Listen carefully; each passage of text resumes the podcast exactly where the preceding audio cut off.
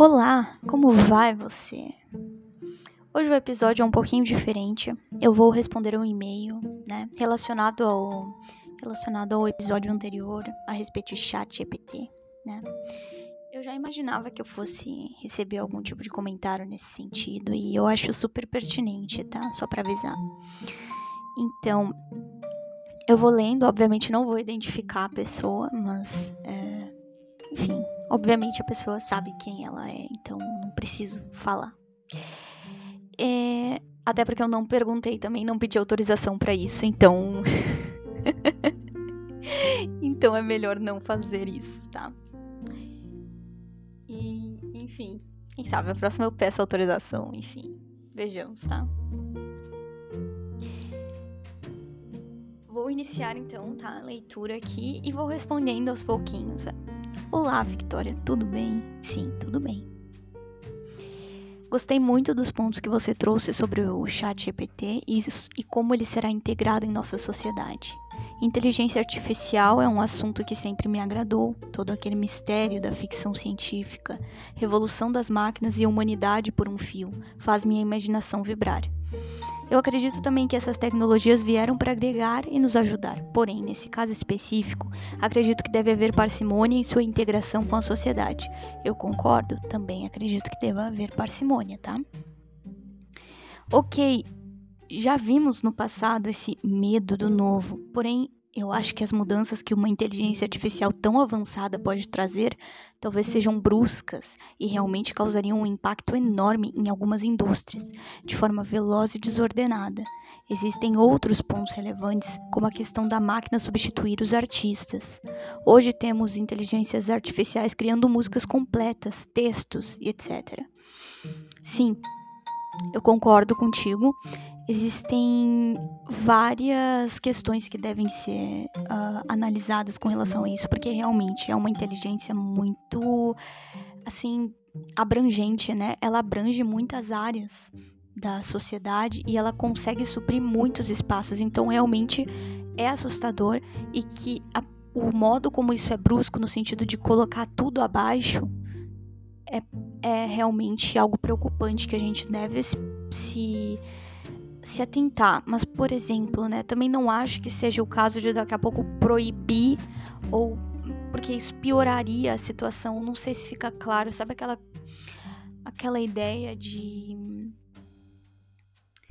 Deixa eu pensar assim, de que, por exemplo, eu vou aumentar o imposto de algo na verdade, eu estou aumentando o preço daquilo para o consumidor, porque quem realmente produz aquilo vai embutir esse valor que, que aumentou do imposto no, no, no produto, entende? Então só fica, as coisas só ficam mais caras, as coisas só ficam mais difíceis. Então eu acredito que o segredo é deixar as coisas orgânicas, porque senão depois piora tudo.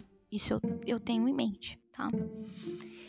Um, uma implementação. Inclusive, é por isso que eu digo que a inteligência artificial é um convite à humanidade, porque como inteligências artificiais elas vão ser elas vão ter cada vez mais capacidade para fazer coisas que hoje em dia humanos fazem assim né que só humanos conseguem fazer ou conseguiam né Agora, realmente, o ser humano ele vai ter que se aprimorar mais ainda naquilo que é característico dele e que nenhuma máquina consegue ter, né?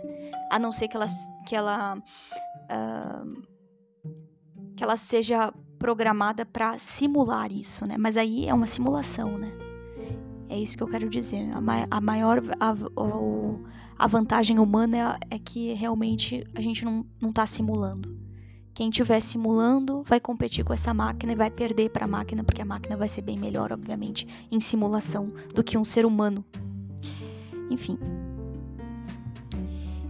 Porque a natureza dela é simular coisas e a natureza do ser humano não é simular coisas, é vivenciar coisas. Essa é a diferença. Tá. Uh, uma implementação interessante que vi foi em jogos non-playable character possuem muitas linhas de diálogo. O chat, o chat GPT poderia criar várias falas de acordo com a personalidade deles, de forma que eles realmente não repetissem nada e parecessem vivos. legal. Porém, roteiristas já começaram a vo vocalizar indignação, pois pessoas responsáveis por escrever essas coisas seriam descartadas. Sim, é preocupante. O que eu quero dizer é que hoje, praticamente todo o serviço tem algum tipo de interação com computadores, e se fosse feito de forma abrupta, só Deus sabe como o mercado lidaria. Essa parte do abrupto é preocupante. Eu concordo totalmente. Inclusive, foi uma coisa que eu comentei no episódio passado, né? Que eu falei, gente, eu tô só separando um pedaço de algo, mas eu não, tô, não estou excluindo todas as outras uh, percepções que existem por aí a respeito dessa tecnologia que são totalmente válidas e que devem ser conversadas, tá? Eu só quis trazer uma visão que, querendo ou não, é um tanto quanto otimista da minha parte, porque eu acredito que é importante também a gente vivenciar um pouco de otimismo nessa vida. É, mas, obviamente, não exclui nada, nada da parte preocupante que existe a respeito disso tudo, tá? E outro ponto, nas evoluções anteriores, o maquinário exigia um recurso humano ali operando. Mas agora não, agora não mais, já que a inteligência artificial faria tudo. Sim. Sou um leigo conjecturando sobre as possibilidades apenas. Sim, eu também sou essa mesma pessoa, uma leiga que conjectura sobre possibilidades. E inclusive sobre essas possibilidades que, que tu tá comentando aqui, tá? Não acho que devam interromper e nem que ela não deva ser usada, pelo contrário, mas acho que seria prudente desacelerar um, desacelerar um pouco. Quando me baseio nas declarações de pessoas grandes que trabalham no meio. Agora, concordo totalmente com você sobre o fato de que o ser humano fará toda a diferença nesse momento. Pois é. É prudente, sim, pensar em como desacelerar isso, mas acho que de modo coercitivo, não, tá? De modo proibitivo, não. Aí não sei como seria o modo, tá? Mas eu acho que o, a proibição, enfim, é, não é o caminho. Nem acho que tu esteja dizendo que seja, mas. Enfim, né? É que normalmente é a primeira coisa que as pessoas pensam, vamos proibir, né? Mas só que daí. Um, não sei, enfim, acho que não é, não é uma boa ideia.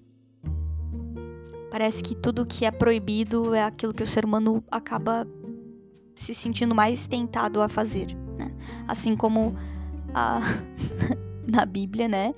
Uh, Adão e Eva comeram a maçã só porque era o fruto proibido. Então, enfim, né? Vamos, vamos evitar essa, essa essa dinâmica de proibições, porque parece que não funciona muito bem com o ser humano.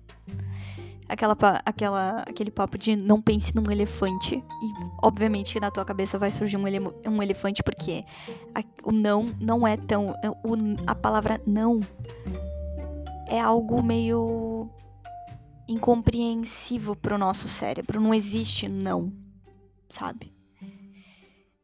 Existe, mas não existe falar para não pensar algo é, é a mesma coisa que falar para pensar algo. Então, enfim. Nós procuramos e confiamos mais em nossos semelhantes. Algumas profissões ainda exigirão uma figura humana para passar mais confiança, como um médico, um professor, entre outras. Esse será o diferencial, nossa busca por pessoas de carne e osso, participando do momento que estamos vivenciando. Sim, Exatamente, foi essa a ideia que eu quis passar. Os profissionais eles vão precisar aprender a, a exercer mais a sua humanidade, inclusive os médicos.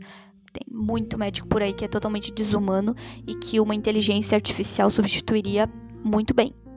Infelizmente, né? Mas acredito que isso vai mudar ao longo do tempo, principalmente tendo em vista essa situação agora que está se apresentando pra gente. Pessoas sem respeito, sem gentileza, arrogantes estão de fato fora da jogada. Não haverá motivos para suportá-las mais.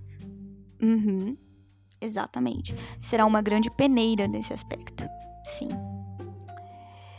De qualquer maneira, chegamos em um ponto sem retorno. Agora é lidarmos com essas ferramentas e empregarmos elas de melhor maneira possível. Muito obrigada. Esse e-mail foi escrito usando o chat GPT 4.0. Ai, meu Deus, tá. Muito bom esse final, tá? Obrigada. Final sensacional. Depois três pontinhos, mentira. Ai, ai. Enfim, muito obrigada, tá, pela tua resposta. Fico muito feliz em ler algo assim. Concordo totalmente contigo.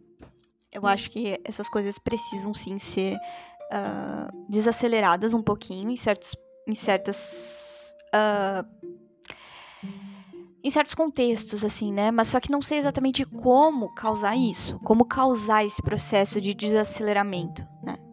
Sem ser algo é, violento, né?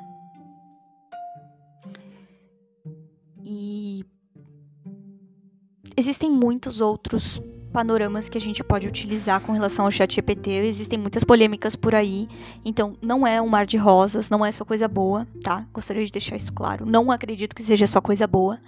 Tem muito lado, assim, é tudo luz e sombra, né, gente? Tem um lado bom, tem um lado ruim, e a gente tem que olhar para os dois lados e hum, tentar lidar com eles de alguma forma, tá? Com o lado bom a gente a gente se utiliza e, e enfim, aprecia e o lado ruim a gente tenta driblar. Infelizmente é isso na nossa vida. Em todas as áreas, nessa não seria diferente. Mas é isso. Gostei bastante do que eu li e acredito que é, acrescenta bastante, complementa bastante o, que eu, o, o episódio anterior, por isso que eu decidi gravar aqui, né? E muito obrigada, muito obrigada pelo seu comentário, pelo seu e-mail, tá? Até um próximo episódio. Então, é isso aí. bye, bye.